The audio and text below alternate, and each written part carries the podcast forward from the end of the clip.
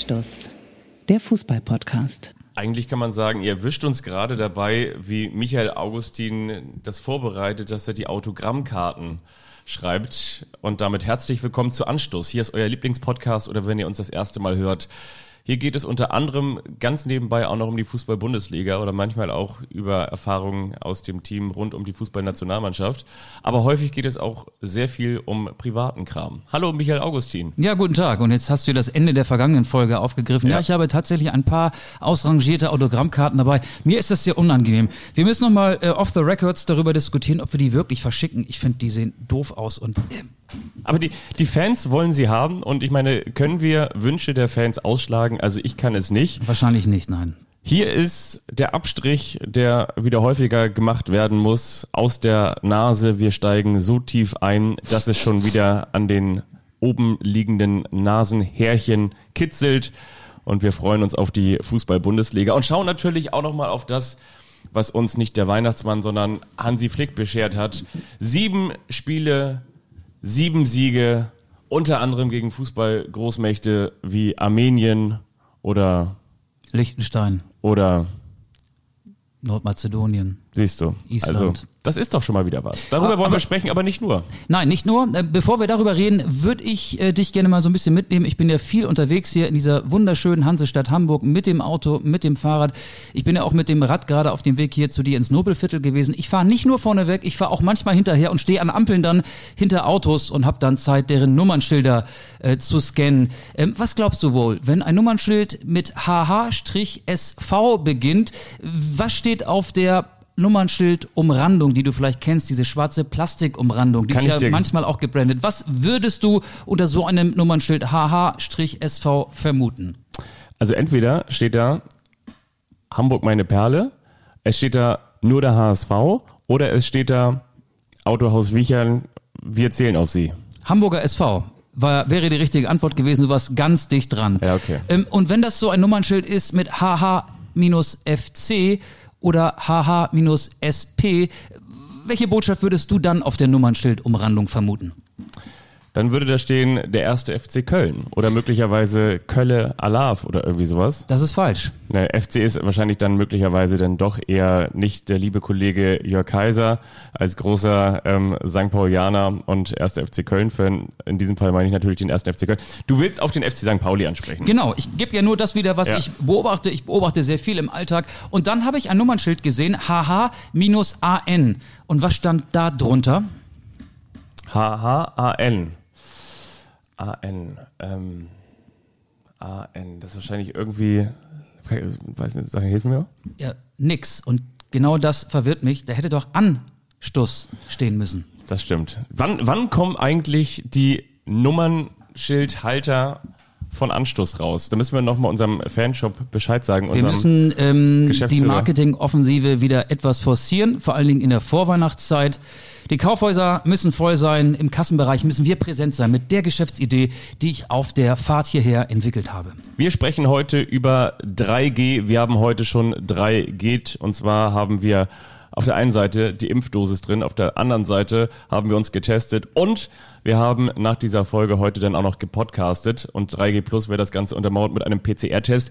Kann man da noch durchsteigen? Wie gesagt, Hansi Flick ist das große Thema und wir schauen auf unsere spezielle Anstoßart und Weise voraus auf den anstehenden Spieltag in der ersten Fußball-Bundesliga. Genau, aber erstmal müssen wir, glaube ich, die sieben Siege würdigen oder haben wir das schon gemacht? Wir haben ja schon so ein bisschen durch die Blume durchblicken lassen, dass es vielleicht doch nicht die großen Nummern auf der Fußball-Weltkarte waren. Nordmazedonien, Island, Liechtenstein, Armenien. Das sind eher so kleine Tupfer, so kleine Nadelköpfe im Pazifischen Ozean. Also äh, keine Mannschaften, die man vielleicht aus dem Weg räumen müsste, um dann beim kommenden Weltturnier in Katar weiter als ins Achtelfinale zu kommen. Haben wir damit schon die sieben Siege eingeordnet ähm, oder müssen wir noch tiefer einsteigen?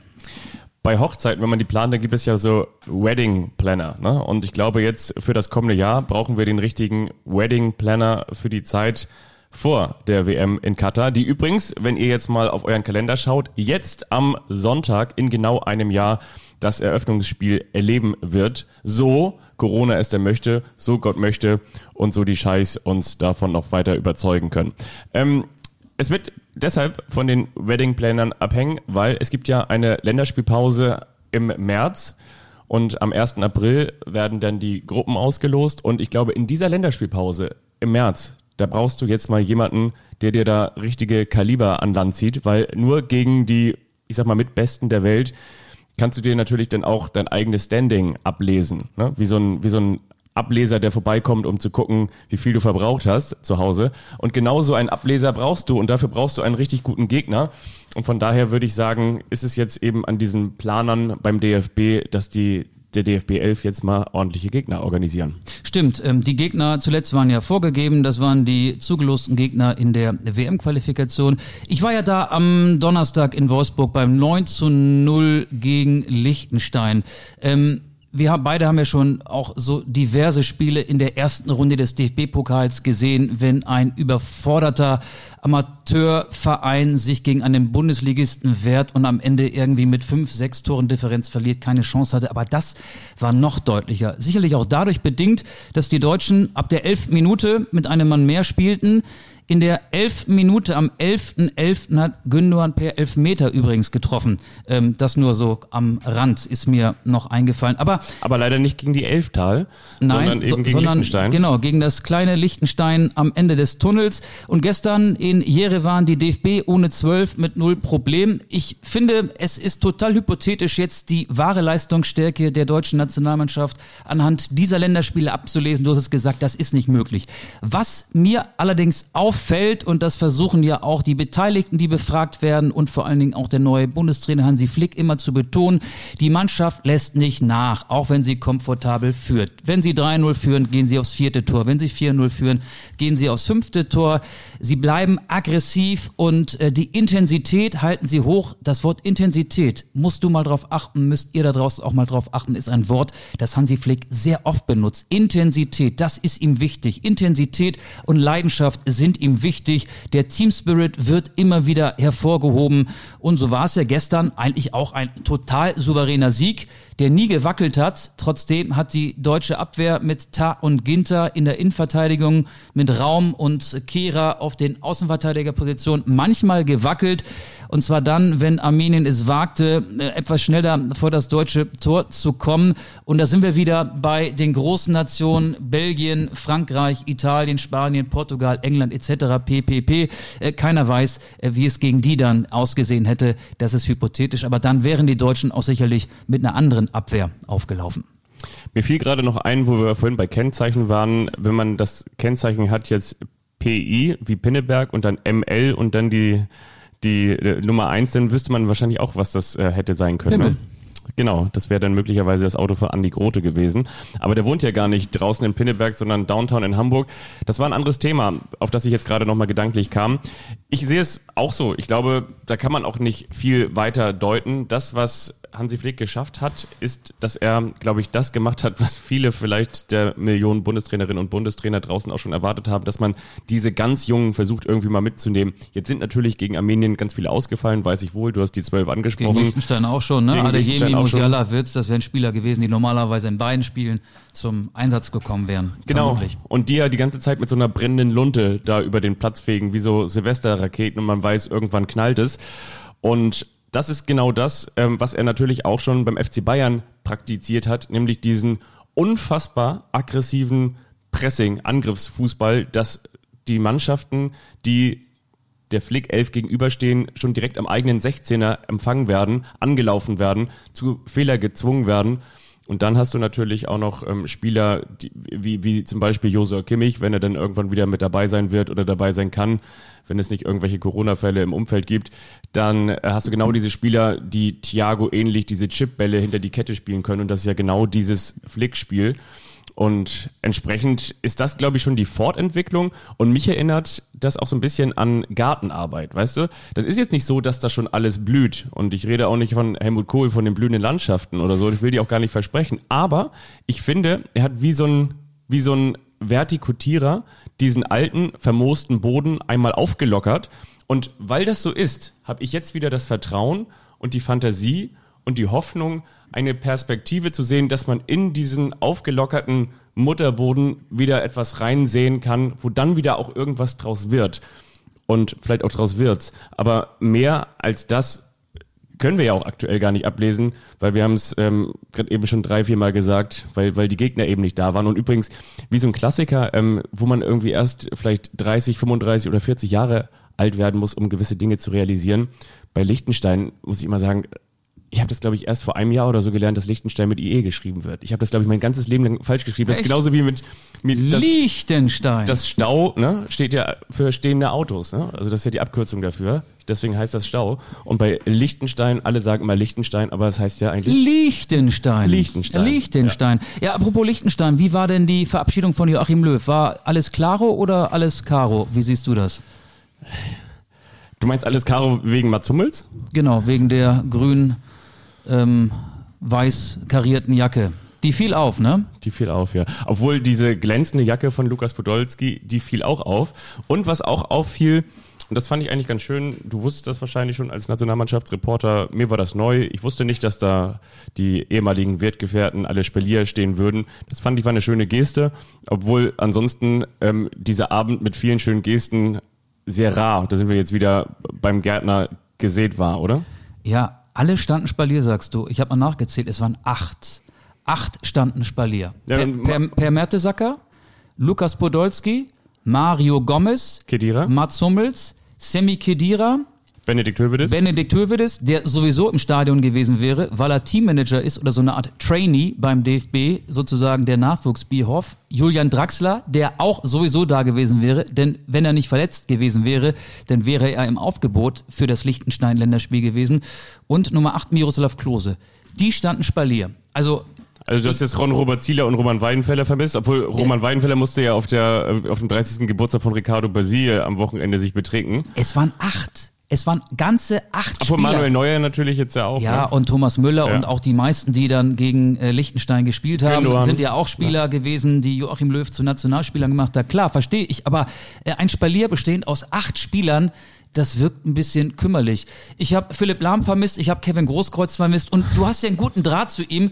Ich habe auch Bastian Schweinsteiger vermisst. Was war da los? Servus, da muss ich ganz kurz sagen, ich hatte wirklich einen wichtigen Termin und zwar an dem Abend hatten wir das Jahresgespräch mit Brax und Chips, ne? also das haben wir alles zusammen gemacht, da habe ich mir erst eine Brax angezogen und danach eine Tüte Chips gegessen und das war natürlich wichtiger als Yogi, aber ich wollte mal sagen, hat wirklich Großartiges geleistet für all die Jahre, nochmal danke Yogi, nichts war ungut, aber ähm, naja, Wolfsburg hatte vieles Schönes, auf mich musstest du verzichten. Kann ich verstehen, das äh, Argument lasse ich natürlich gelten, aber ich finde, da haben viele nicht alles gegeben. Poldi hat alles gegeben. Lukas Podolski, der ja auch in den letzten Jahren als Maskottchen von Joachim Löw mit durchgeschleppt wurde, war ja auch in Brasilien für die gute Stimmung im Campo Bahia verantwortlich. Der ist nachts um drei noch zurückgeflogen, weil er am nächsten Tag mit Gornik Sapjre ein äh, Testspiel hatte. Der spielt ja inzwischen in Polen und äh, ja, hat dann trotzdem äh, nach dem Spiel noch ein bisschen im noblen Ritz-Carlton, das sich ja auf der anderen Seite der ich weiß gar nicht, wie die Landstraße da heißt, die das VW-Werk und das Stadion trennt. Auf jeden Fall in dem Nobelhotel, ähm, das äh, die Nationalmannschaft ausgewählt hatte für den Aufenthalt in Wolfsburg. Da hat er noch ein bisschen mitgefeiert. Und dann ist er halt mit dem Flieger zurück Richtung Sapjre. Und das finde ich dann schon äh, toi toi toi, Top-Einsatz. Ansonsten hat auch die Marketingabteilung des DFB alles gegeben. Sie haben es tatsächlich geschafft, das Wolfsburger Fußballstadion voll zu kriegen. Knapp 26.000 Zuschauerinnen und Zuschauer waren da. Auch deshalb, weil jeder ein DFB-Trikot geschenkt bekommen hat. Und zwar in Größe L. Dieses äh, schwarz-weiß gestreifte, ich glaube, mit dem die Deutschen auch bei der Euro gespielt haben, mit dem sie wahrscheinlich immer noch spielen, ja. Das sie doch auch angemalt haben für Human Rights. Und, und das ist ja, glaube ich, du? kein Verkaufsschlager doch die gewesen. Alpina-Katze darüber gelaufen ist, über die Trikots, um Ja. zu zeigen, dass sie Genau. für Menschlichkeit sind. Genau, das haben sie äh, verschenkt und deswegen waren vielleicht auch so viele Menschen im Stadion. Ähm, ja, also ich fand den Abschied für Joachim Löw, der immerhin 15 Jahre Bundestrainer der Nationalmannschaft gewesen ist, etwas kümmerlich. Es gibt ja beim DFB auch keinen mehr, der da eine Rede halten kann. Peter Peters ist Interimspräsident des Deutschen Fußballbundes. Der hat Löw dann, wie dir und mir früher bei den Bundesjugendspielen, eine Ehrenurkunde überreicht. Auf der Urkunde, die Löw bekommen hat, stand Jahrhunderttrainer. Und dann lief so ein Highlight-Film. Äh, Der lief allerdings nicht äh, in Anwesenheit von Löw, auf dem Rasen im vollen Stadion, sondern der lief um 20 Uhr, als das Stadion noch nicht mal halb voll war. Und der Platz war auch verschenkt irgendwie. Ich fand's merkwürdig. Meinst du, dass da möglicherweise auch nochmal jemand dann so zu ihm kommt und äh, so wie Oma früher, so wenn wir ein gutes Zeugnis gehabt haben, dass ihm noch jemand so so einen zerknüllten 10-Euro-Schein so in die, in die Tasche drückt und sagt so, "Aber, ja, behältst für dich, ne? Das sagst du jetzt, sagst du jetzt niemandem, ne? Ähm, ich Aber, glaub- aber du hast gesagt, aber ich, ich, glaube, ich glaube, so wird's gewesen sein. Ich glaube auch. Ja, genau. Und, und das ist ja auch die, die Bescheidenheit von Hansi Flick, der gesagt hat, ne, der größte, der größte Nationaltrainer, wie hat er so schön gesagt, aller Zeiten, ähm, ist Juri. Sein Juri- Anruf hat mein Leben verändert, hat er gesagt. Und, und, und Löw ist mit dem ICE angereist. Wie, wie, wie stellen wir uns das vor? Joachim Löw im ICE von äh, Freiburg nach Wolfsburg oder vielleicht auch von Berlin, da hat er ja auch noch eine Wohnung. Ähm, der fährt wahrscheinlich erste Klasse. Ob der wohl angesprochen wird? Also so ein Löw fällt ja auf. Ne? Er sieht immer noch so aus wie, wie früher, also wie im Sommer. Im Sommer hat man ihn ja das letzte Mal gesehen bei der Euro. Ich stelle mir so vor, so eine gut situierte Familie, vielleicht mit kleinen Kindern, sagt dann irgendwie so, so eine Tochter oder so ein, so ein Junge, weil gut situiert, weil erste Klasse ist ja alles ein bisschen teurer, ne? Irgendwie vielleicht so eine, so eine Arzt- oder so eine Rechtsanwaltsfamilie. Und dann sagen die Kinder, du Mama oder du Papa. Ähm, die Frau da hinten sieht so ein bisschen aus wie Jogi Löw. Die Bahn hat ja keinen VIP-Abteil. Ne? Oder darf Nee. so jemand wie Löw dann, um äh, genau vor solchen Gesprächen geschützt zu werden, vorne beim Lokführer sitzen? Ah, ich, ich, ich, das das wäre eigentlich spannend. Oder ob er vielleicht auch selber so ein, so ein, so ein Trainspotter ist oder so. Nein, ich, ich glaube, ich, ich glaube, und das wiederum hat auch, obwohl, es gab noch eine ganz witzige Szene, weil am Ende wurde Thomas Müller ja in Anführungsstrichen nicht mehr nominiert von ihm, in Anführungsstrichen degradiert. Thomas Müller war Teil dieses, dieses Wandels, in Anführungsstrichen. Boateng, Hummels, Müller. Neuaufbau, Ja. genau. Und alle waren sie da? Boateng war auch da. Und, und genau, ja, das stimmt. Aber nicht beim Spalier, weil er zu Aber ich spät fand, ich kam. fand, man konnte so, ein, so eine kleine Spannung nach diesem Spalier zwischen Thomas Müller und Jogi Löw nochmal so lesen. Und zwar ist er ja durch dieses Spalier durchgegangen. Dann stand dahinter ja die aktuelle Nationalmannschaft und dann ist er nochmal grob in die Richtung der aktuellen Nationalmannschaft gegangen und hat dann quasi so ein bisschen verstohlen so gewunken und, und ich fand so, und, und alle klatschten dann ja so und, und Müller winkte nämlich auch nochmal so, ja, so nach dem Motto, ja, ja, also, ich fand das war so ein bisschen typisch Thomas Müller, so nach dem Motto, guck mal, wer, wer von uns beiden hat's hier länger durchgehalten? Aber Müller kann man, Müller ist doch bestimmt niemanden böse. Müller schätzt sich nicht so ein, als wäre er nachtragend. Na, näher nachtragend glaube ich auch nicht. Ich glaube auch natürlich, er ist das, was viele ablesen, ein richtig guter Typ. Aber ich glaube wiederum auch, du bist jetzt ja nicht nur, weil du so, so, so ein leichtes äh, Talent hast und äh, oder vielleicht ein überdurchschnittliches Talent hast oder ich sag mal so äh, gefühlt dein Leben lang angeschossen wirst, so erfolgreich wie Thomas Müller, sondern der wird ja auch eine Das ist der Raumdeuter. Der Raumdeuter. Jetzt gibt's ja zwei, mit David Raum und mit Thomas Müller. Zwei Raumdeuter gibt es jetzt. Ja, und ich, ich denke, dass er natürlich trotzdem, sonst bist du eben nicht über diesen Zeitraum so erfolgreich, eine unfassbare Disziplin und auch einen unfassbaren Ehrgeiz hat. Und das eben auch noch im inzwischen gehobenen Alter.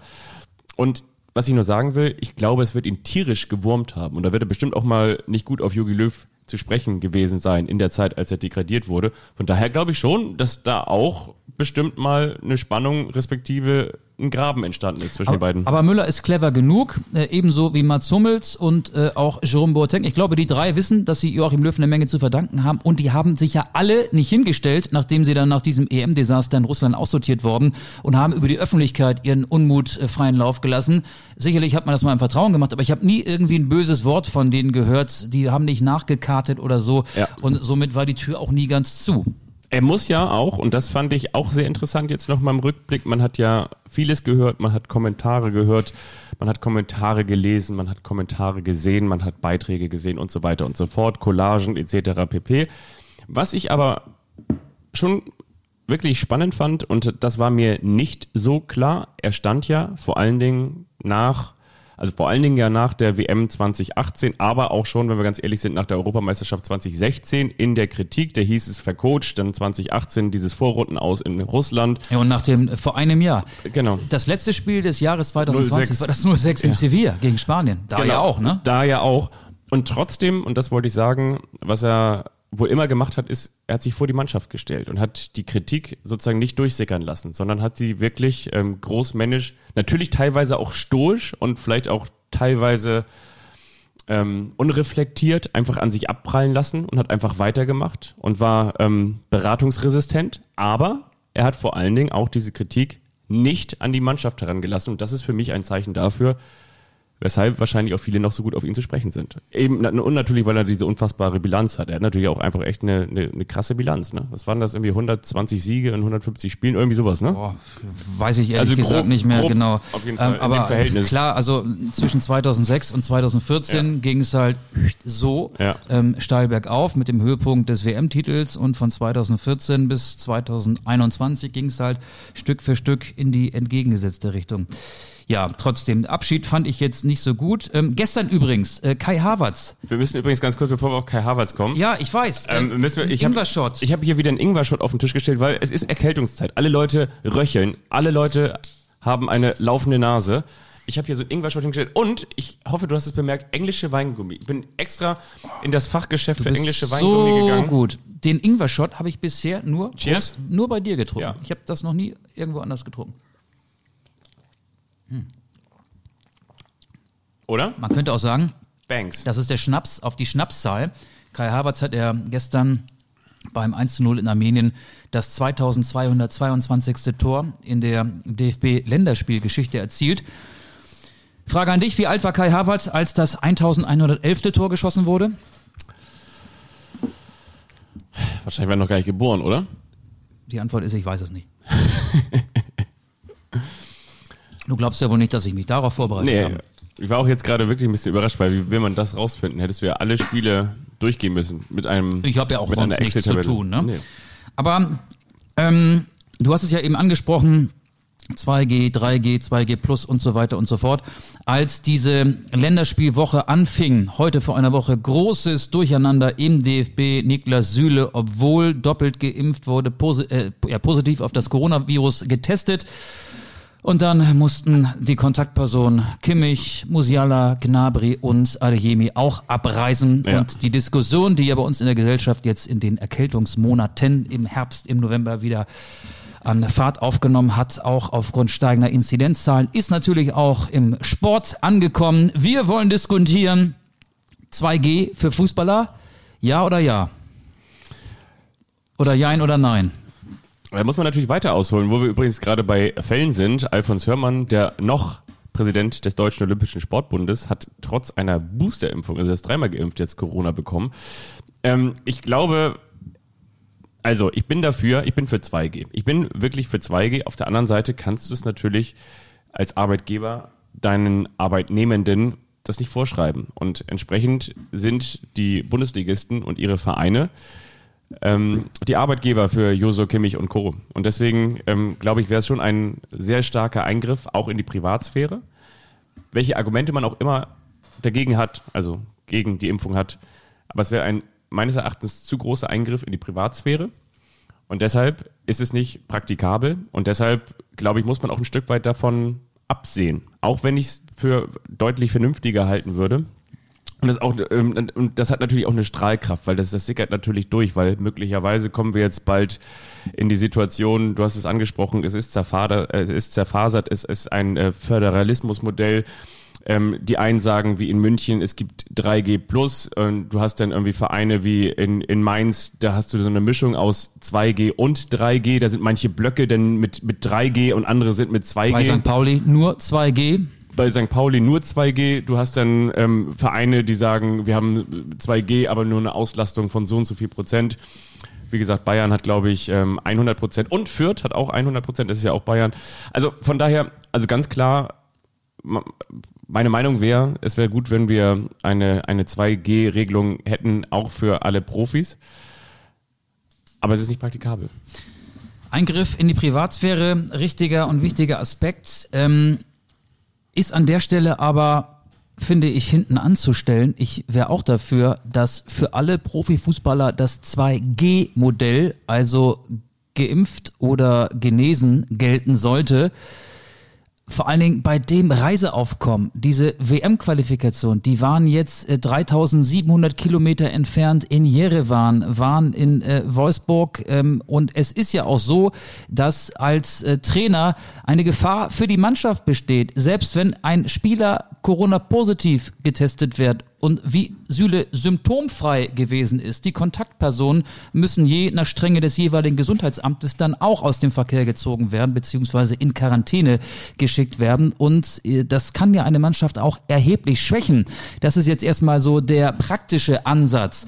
Ähm, natürlich ist es auch gesundheitsgefährdend, ähm, wenn man sich mit Corona ansteckt. Man kann sich natürlich auch trotz einer doppelten Impfung anstecken, aber die Wahrscheinlichkeit ist eben weitaus geringer. Und ich finde, weil Fußballer so viel reisen und überall oder einer viel größeren Gefahr ausgesetzt sind, um sich zu infizieren, müssten sie ähm, geimpft und oder genesen sein, also nach dem 2G-Modell ihren Job ausüben. Dafür würde ich plädieren. Und es ist ja auch schon ein bisschen absurd, wenn in einigen Stadien, wie wir gerade festgestellt haben, für die Besucherinnen und Besucher 2G gilt und die Arbeitnehmenden auf dem Fußballplatz nicht durchgehend geimpft sind. Also dieser Widerspruch ist ja auch noch im Raum. Darüber kann man natürlich hinwegsehen.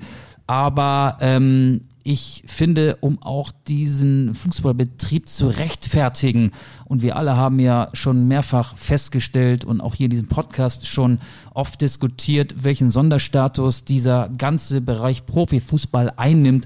Und vor diesem Hintergrund fände ich es auch richtig, wenn das 2G-Modell eingeführt werden sollte. Ich glaube aber, dass wir bald von der Realität eingeholt werden ähm, in Ländern, vielleicht dann auch im Bund, wobei es ist ja dann auch Sache der Länder, wird sich dieses Modell 2G, glaube ich, langfristig durchsetzen. Ja, und es ist natürlich auch so, dass du gegenüber denjenigen, welchen, also nicht nur aus deiner Mannschaft, die das ja möglicherweise wissen, sondern auch gegenüber der anderen Arbeitenden im Stadion eine gewisse Verantwortung hast. Also du gehst ja durch die Katakomben und da gibt es dann ja auch, ob es nun Ordner oder Ordnerinnen sind oder ob es Techniker sind, die da die Übertragung realisieren.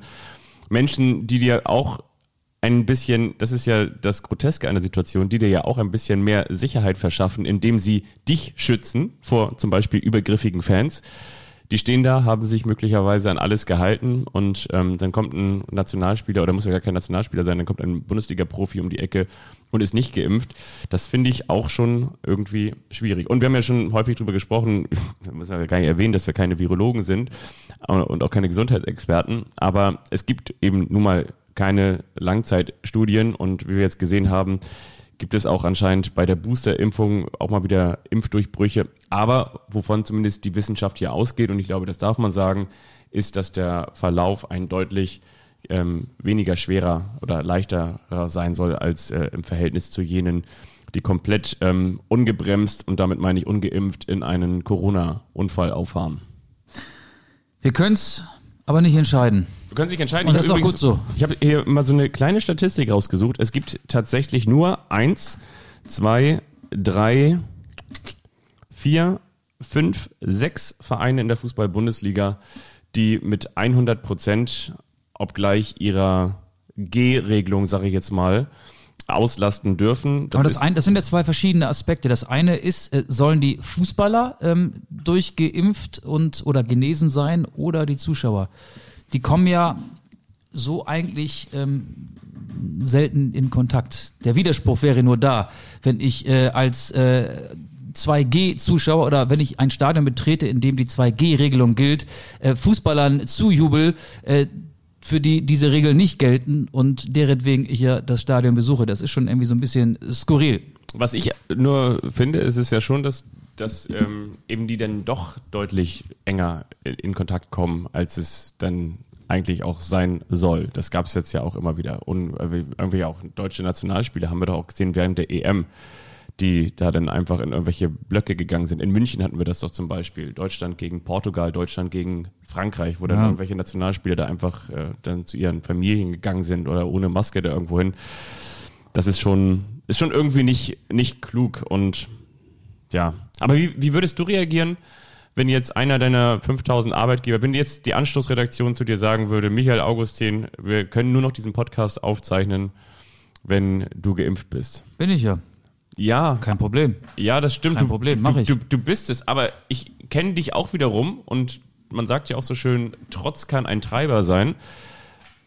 Wenn, Ja, wenn, wenn man es jetzt finde, vorschreibt, an, an der Stelle hat man auch schon eine Verantwortung gegenüber der Gesellschaft. Das klingt jetzt so, als wäre ich irgendwie ein, äh, wäre ich Du der Bundespräsident oder, oder der eine moralische. Instanz. Nein, bin ich nicht, aber aber natürlich ähm, hat man diese Verantwortung und ich bin ja auch der Überzeugung, nur so kann man dieses Virus irgendwie in den Griff kriegen. Und wenn jetzt schon über einen Lockdown diskutiert wird, dann würde es diesen Lockdown ja überwiegend wegen der Nicht-Geimpften, wegen der Impfverweigerer geben. Und das ist dann so ein bisschen, äh, da würde ich mich fühlen wie in Sippenhaft genommen. Also, ähm, obwohl ich ja den Regeln entsprechend mich verhalten habe. Es ist nicht in allen Lebensbereichen gut, nach den Regeln zu leben. Man kann auch mal Grenzen überschreiten, aber in diesem Fall finde ich es schon wichtig, wenn man sich an die Regeln, also an die Doppeltimpfung, möglicherweise an eine dritte, an eine Boosterimpfung dann hält. Ähm, und Leute, die meinen, nö, es gibt kein Corona und nö, Langzeitfolgen, wissen, kennen wir nicht, wissen wir nicht, Langzeitfolgen beim Impfen wissen wir ja schon, sind irgendwie, nee, gibt's, die gibt's einfach nicht. Das ist ja auch der Irrglaube, dem Josua Kimmich aufgesessen war. Und ähm, das fände ich schon doof, wenn die Leute, die aus ähm, den unterschiedlichsten Gründen darauf verzichten, sich impfen zu lassen, jetzt dafür sorgen, dass ähm, die ja, Leitplanken wieder hochgefahren werden. Kann ich nachvollziehen. Ich kann mir vorstellen, dass während ihr möglicherweise nicht an diesem Montag, sondern vielleicht am Dienstag, Mittwoch, Donnerstag, Freitag oder auch vielleicht auch erst am Sonnabend früh diese Folge hört, dass da noch einiges wieder äh, besprochen und diskutiert wird. Und bin mal gespannt. Bin mal gespannt, wie sich das weiterentwickelt. Und ähm, was mich auch nochmal interessieren würde, jetzt am Sonntag haben wir ja schon gesagt, WM in Katar. Ähm, was, was glaubst du? Ähm, wird, wird das nochmal zum großen Thema werden? Wird es nochmal einen Aufschrei, nochmal ein Aufbegehren geben? Der, der, der deutschen Fußballfans, sag ich mal, wird es am Wochenende irgendwelche Transparente im Stadion geben? Naja, die? Bayern-Fans haben sich ja neulich schon sehr kritisch und auch sehr kreativ ähm, über die geschäftlichen Beziehungen zwischen dem FC Bayern und dem Emirat Katar geäußert. Du weißt doch, wie das so ist. Ähm, ein Jahr vor Olympia, ein Jahr vor jeder EM oder WM äh, gibt's doch ähm, dann Artikel oder Fernsehbeiträge oder Radiobeiträge. Da wird alles nochmal beleuchtet werden, die Situation vor Ort, die Menschenrechtssituation, ähm, Boykottforderungen. Der, jetzt muss ich mir überlegen, Tim Skov, der finnische Nationalspieler, hat sich für den Boykott stark gemacht. Ich habe den Artikel nicht gelesen, weil er an der ähm, hinter der Bezahlschranke bei Spiegel Online versteckt war. Es gibt ja auch schon Fußballer, der norwegische Verband ist da ähm, ja auch durchaus ähm, sehr kritisch gewesen und hat zumindest das Boykott-Thema mal offen auf den Tisch gepackt. Natürlich wird kein englischer, deutscher, französischer Fußballverband diese WM boykottieren und nur dann würde es ja Sinn machen, wenn, Ja. wenn von den Großen jemand zu Hause bliebe. Ich glaube, das Thema wird aufflackern, aber es wird sich nichts ändern. Und einige sagen ja auch, aber nur weil dieses Turnier da stattfindet in einem Jahr, bekommt das Land und die Probleme in diesem Jahr auch die große Bühne. Aber ob die Probleme dadurch gelöst werden, wahrscheinlich eher nicht. Also war ja jetzt in Russland auch nicht so nach der WM 2018. Dazu hat übrigens nochmal ganz schön der Tweetsrichter wieder aufgezeigt und einen sehr, wie ich finde, auch schon fast äh, originellen Tweet gefunden von einem Kollegen. Und zwar gab es ja, glaube ich, jetzt am Wochenende auch nochmal das Duell zwischen Aserbaidschan und Katar. Katar spielt ja auch noch irgendwie munter mit, um zu gucken, wie fit sie sind. Oder er hat gesagt, das ist nicht das Duell Aserbaidschan gegen Katar, sondern das Human Rights Derby. Ja, Das fand ich eigentlich ganz schön. es ist schön, ja.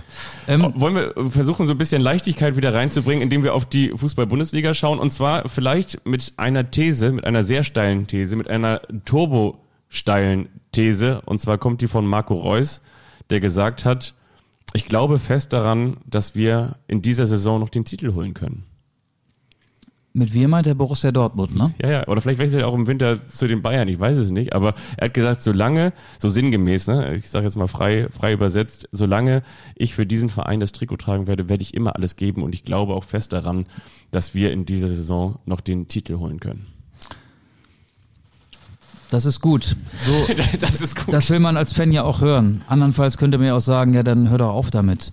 Ja, schön, dass er daran glaubt. Ich glaube nicht daran. Ich glaube nicht daran, dass eine andere Mannschaft als äh, der FC Bayern diesen Titel holen wird.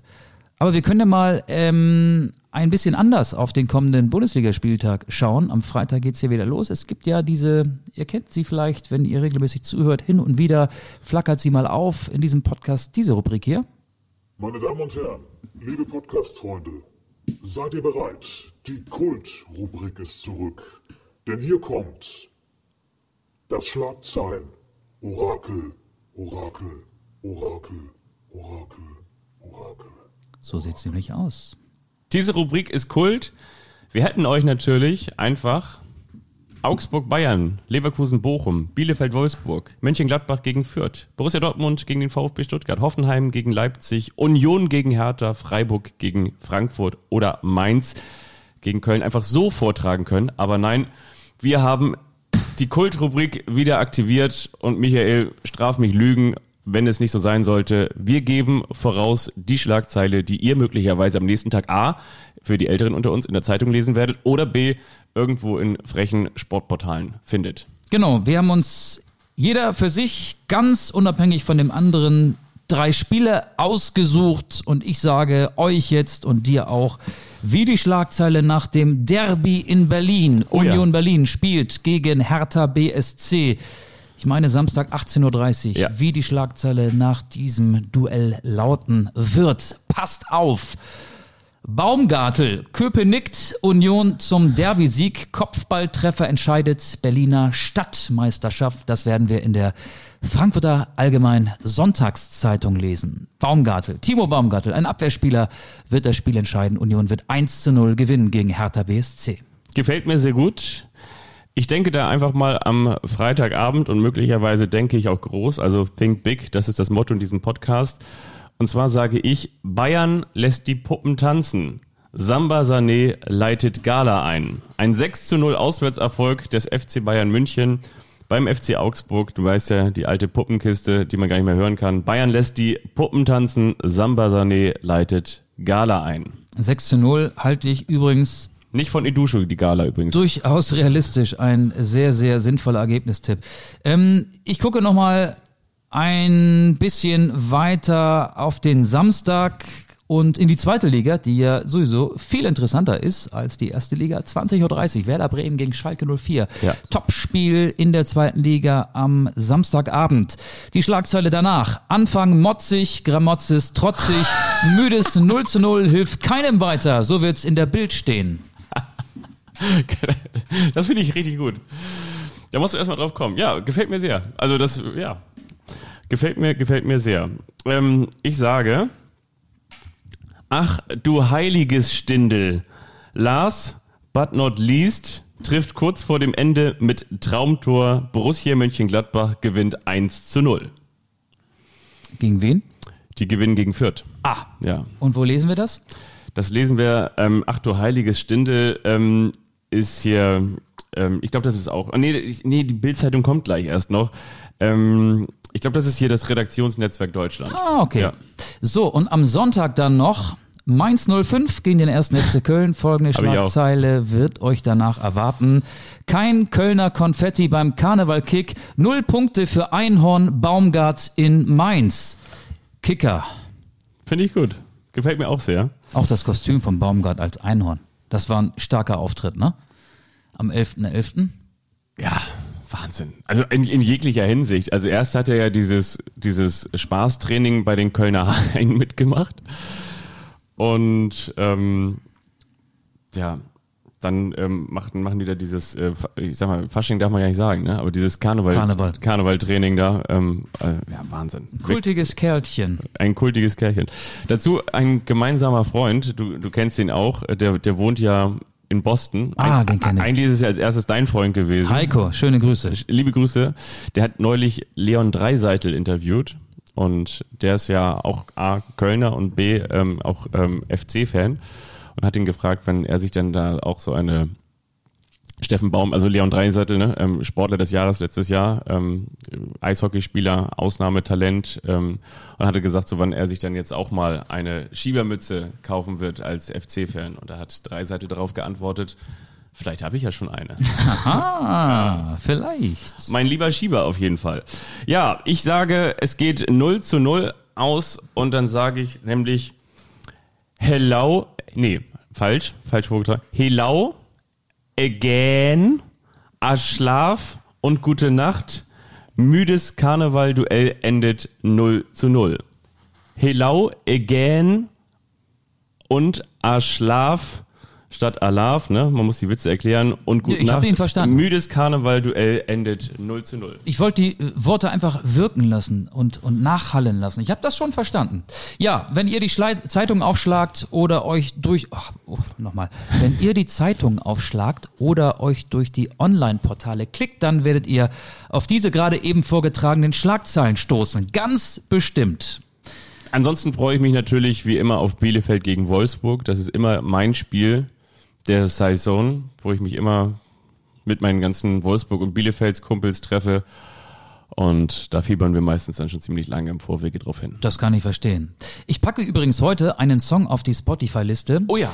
Der hat nichts mit Fußball zu tun, sondern mit dem Erscheinungstag. Heute ist ja Anstoßtag, heute ist Montag, deswegen kommt Der Mond von Rocco Schamoni auf die Spotify-Liste. Und wenn du möchtest, dann kannst du jetzt gleich die einzig wahre Kultrubrik starten. Da müsste ich jetzt ja aber erst nochmal kurz hier mich deaktivieren und dann wieder reingehen. Aber das kriegen wir vielleicht ja hin.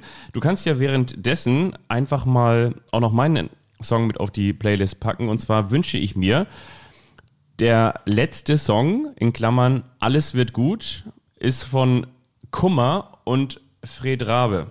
Ähm, ein wirklich unfassbar geiler Song. Dazu muss ich sagen, ja, jetzt fühle ich mich gleichzeitig so ein bisschen ertappt. Ich habe das bei Böhmermann gehört und zwar im ZDF-Magazin Das macht ja Royal. nichts, ist ja auch eine gute Sendung. Die kann man ruhig weiterempfehlen. Er empfiehlt uns ja auch immer. Vielleicht, vielleicht wird irgendwie nochmal was aus ihm.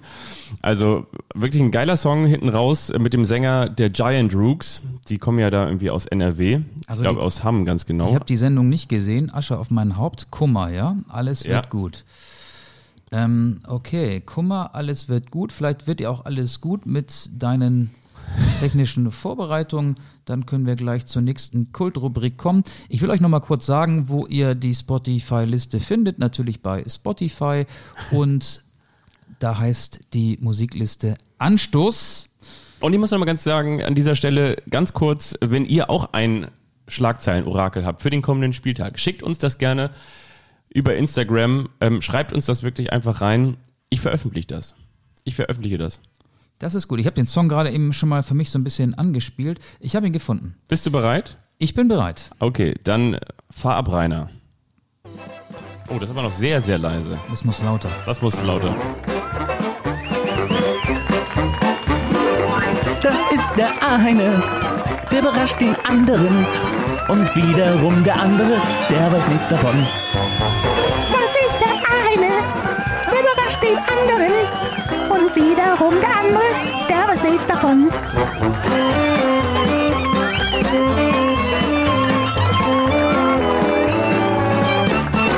Der eine überrascht den anderen.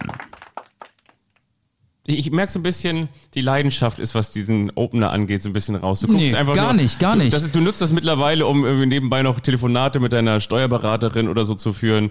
Du bügelst Hemden. Nein, nein, nein, nein. Früher Ich hab- hast du mitgetanzt, Ich, hab, mitgewippt. ich, habe, ich habe schon die beiden Spotify-Songs von Rocco Schamoni und von Kummer auf unsere Liste gepackt, Ja. damit die Leute die Folge hören können und dann gleich unsere Liste durchhören können.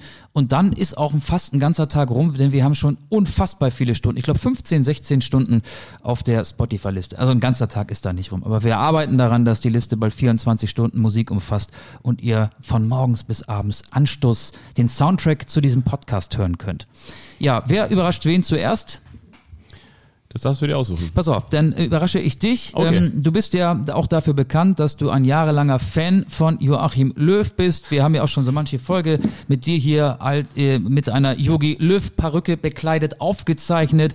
Das haben die wenigsten gesehen. Du wolltest nicht, dass wir darüber sprechen. Deswegen habe ich das immer für mich behalten. Wie du ja weißt, als Jogi Löw-Fan gab es in seiner Ära, in seinen 15 Jahren als Bundestrainer, 113 Debütanten in der deutschen Fußballnationalmannschaft. Ich werde dir jetzt nicht alle 113 vorlesen, aber ein paar Namen und du sollst mir sagen, haben die unter Löw debütiert oder möglicherweise unter jemand anderem? Und der Bertie Fuchs, ja. Das ist doch mal ein Spielchen, oder? Finde ich super. Mal gucken, wie du dich da schlägst. Und ihr zu Hause dürft natürlich mitraten. Es geht los mit Malik Fatih. Hat debütiert. Richtig. Der erste Debütant Der erste. unter Ja. Joachim Löw Ja. 2006.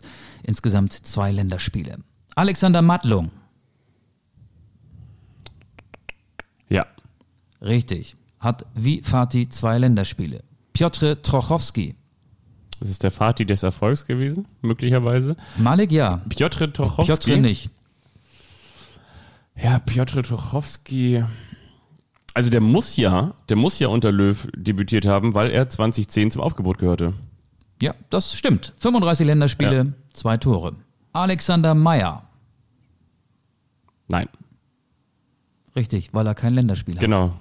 Hat noch nie für Deutschland gespielt. Der, der Fußballgott. Luis Holtby. Ich glaube, Louis Holtby hat ein oder zwei oder drei Länderspiele. Drei, stimmt? Drei, ne? Ja, also ja. Unter Löw. Ja. Genau, 2010. Sascha Rita. Sascha Rita. Ähm.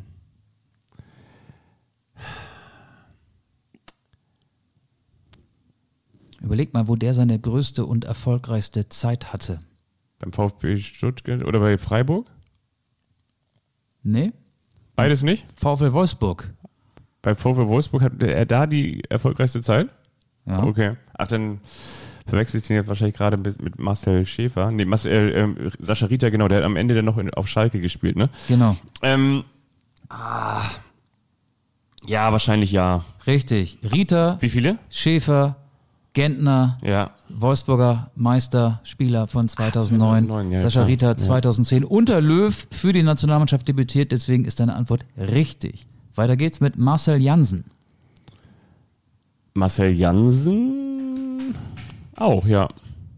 Falsch. Naja, der hat, der hat, ah, der hat unter Jürgen Klinsmann debütiert. Richtig, Ah, ja. 2005. 2005, genau. Stimmt. Robert Huth.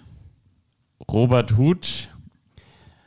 Eigentlich nur die Fußballfans, so glaube ich, erstmal wissen noch ganz genau, dass ich damals einen Robert gelotst habe in die Nationalmannschaft. Und äh, ja, das war natürlich toll, dass der Robert gekommen ist. Der hat äh, damals nämlich unter Jürgen Klinsmann debütiert. Ja, stimmt, 2004. Mit Mertesacker, ne? Das war doch die Innenverteidigung, oder? Mertesacker, Lukas Sinkiewicz war Stimmt. auch dabei. Ja, genau. stimmt. Marco Reus. Marco Reus hat debütiert. Tja, muss ja unter Löw, ja. Richtig, 2011. Ja. Andreas Hinkel. Ich glaube, Andreas Hinkel war auch schon bei der WM 2006 dabei. Das heißt, er war unter Jürgen Klinsmann, also nicht. Richtig, er war unter Klinsmann 2003 Debütant, Ja. aber er war nicht bei der WM dabei 2006. Aber es ist egal. Okay. Patrick Helmes. Nein. Doch. Doch. 2007 unter Löw. 13 Länderspiele, zwei Tore. Übrigens, Patrick Helmes habe ich neulich gesehen. Das ist ganz schön dick geworden, ne? Das hast du deutlicher formuliert, als ich es eigentlich machen wollte. Kennst du diese Momente? Ähm, ich war ja in Wolfsburg und du checkst aus im Hotel oder du dir begegnen im Hotel beim Frühstück Menschen, du denkst, die kennst du irgendwoher, kommst nicht drauf, die kennst du irgendwoher. Diese Situation hatte ich beim Frühstück, diese Situation hatte ich beim Auschecken und als ich dann meinen Koffer ins Auto lud, lud er auch äh, seinen Koffer. Der Koffer war größer, das Auto war größer ähm, und das Kennzeichen war, da sind wir wieder bei Autokennzeichen, K-H. Und da fiel es mir dann auf, ach ja, Köln, Helmes, das ist Patrick Helmes. Das ist Patrick Helmes, der mal in Wolfsburg spielte und der bei dem Länderspiel war. Aber er, Oh, Wahnsinn, dass der mal Nationalspieler war, oder? ja, Also jetzt gar nicht abwertend gemeint. Also das war jetzt natürlich auch ein flapsiger Spruch mit dem Gewicht. Also so meine ich das gar nicht. Aber man, man muss es einfach, der ist inzwischen Trainer, ist ja eine Beschreibung. hat die zweite von Köln trainiert, zuletzt Ja. glaube ich Alemannia Aachen. So, wir machen weiter mit Stefan Kiesling. Hat der unter Löw debütiert, ja oder nein? Ja. Richtig, 2007. Martin Harnik, Nein, der ist ja auch Österreicher. stimmt. Mario Gomez, Der hat unter, ja, unter Löw, richtig, 2007. Und der letzte, Julian Schieber. Julian Schieber. Hat Julian Schieber ein Länderspiel? Ich glaube nicht, oder? Das ist die Frage. Ich, ich, sag, ich sag nein. Richtig, weil er kein Länderspiel hat. Ja. Kleines Quiz zum Start der Woche. Das finde ich gut. Hält die Synapsen Frisch. frisch. Okay. So, ich lasse jetzt auch die Synapsen noch einmal glühen. Ja, einmal kurz in den roten Drehzahlbereich ein bisschen aufheulen lassen, den Gehirnmotor. Es ist ja auch Gehirnjogging hier quasi, Anstoß. Du machst ja Gehirnjogging und echtes Jogging, ne? So ist es. Ja. Und ähm, auch für andere. Ich habe heute mal wieder ein Quiz vorbereitet Ach, und was. keinen lausigen Weihnachtsmann, sondern es gibt jetzt mal wieder wirklich etwas, und zwar haben die lieben Freunde des Kickers herausgearbeitet, wer wie viele Tore geschossen hat. Die Top 15 der erfolgreichsten Torschützen für die deutsche Fußballnationalmannschaft. Und ich habe das ein bisschen abgewandelt, aber ich möchte die Quelle natürlich trotzdem nennen. Vielen Dank für diesen Recherchebeitrag. Ich möchte von dir wissen, wer hat mehr Tore geschossen? Wer hat mehr Tore geschossen, lieber Michael Augustin? Mario Gomez oder Klaus Fischer? Klaus Fischer. Richtig, ein Tor mehr. 32 zu 31. Wer hat mehr Tore geschossen? Fritz Walter oder Lukas Podolski? Lukas Podolski. Das ist richtig. Lukas Podolski hat 49 Länderspieltore erzielt. 33 Tore Fritz Walter. Das Wunder von Bern. Wir wissen das. Fritz Walter, legendär. Das Stadion am Betzenberg auch nach ihm benannt. Und wo du es vorhin sagtest, da bin ich nochmal drüber gestolpert. Äh, Lukas Podolski, sagt man ja immer so, wurde noch so ein bisschen als Maskottchen mitgenommen. Man darf aber auch nicht vergessen, Lukas Podolski hat 130 Länderspiele gemacht für Deutschland. Und wie gesagt, fast 50, nämlich ganz 2004 genau 49 sein Tore erstes. Ja.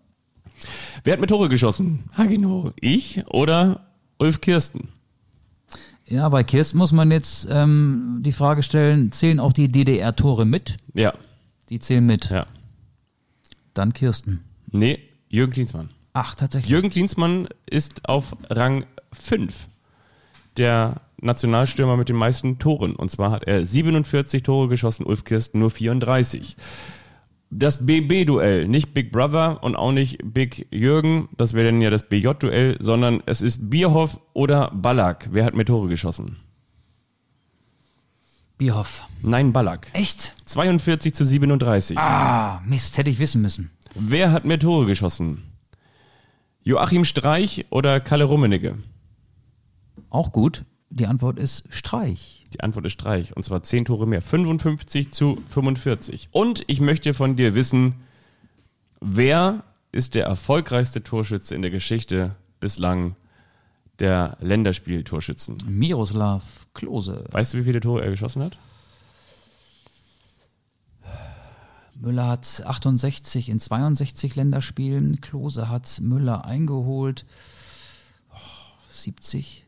Sehr gut, aber nur fast Neun- sehr gut. 69. Nein, 71. 71, okay. 71 Tore in 137 Länderspielen. Miroslav Klose, der erfolgreichste Torschütze. Ja, die Quote von Müller ist natürlich deutlich besser. Und Thomas Müller würde mit seinem nächsten Tor mit einer Legende, die wir neulich auch gewürdigt haben, gleichziehen, mit Uwe Seeler. Ja. Aber Müller hat jetzt schon 110 Länderspiele und Seeler hat, ich meine, 72. ja. Ja, gut. Ich So. glaube, beim Müller kommen auch noch ein paar Länderspiele dazu. Ich glaube, der wird so aus alter Verbundenheit auch nochmal, wenn er so er denn fit bleibt, die WM in Katar mitmachen. Meinst du nicht? Ja, klar. Einfach so, weil er so Das ein glaube ich auch. Das glaube ich so auch. Kommunikator ist. Ja, ne? so, ein- so ein man, man feiert ja kein Comeback Ja. äh, in der Nationalmannschaft, ähm, wenn man oder oder man lädt der Spieler nicht zu einer Quali ein, äh, wenn sie dann für das darauffolgende Turnier nicht in Frage kämen. Ja. Also das, der ist fest eingepreist, glaube ich. Doch schon.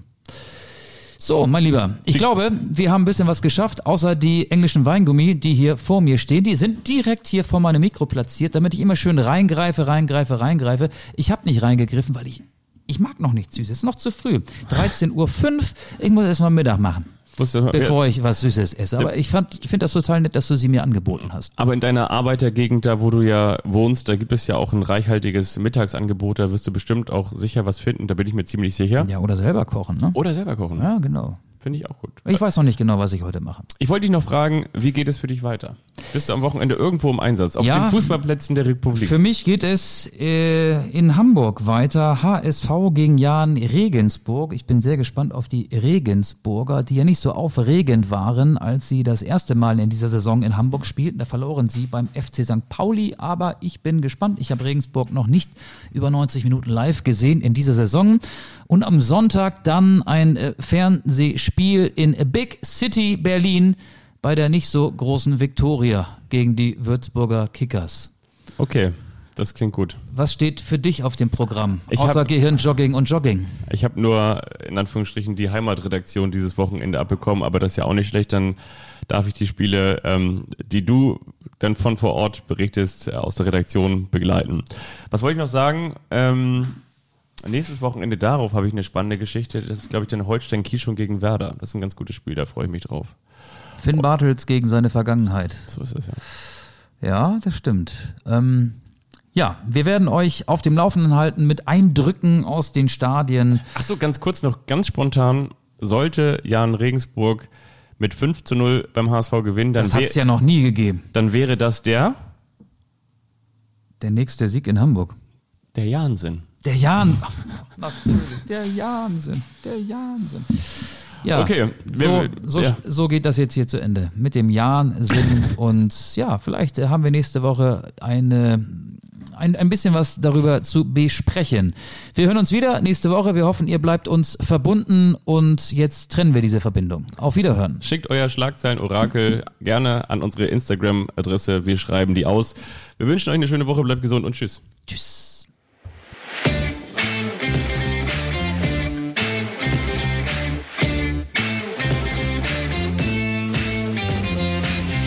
Anstoß, der Fußball-Podcast.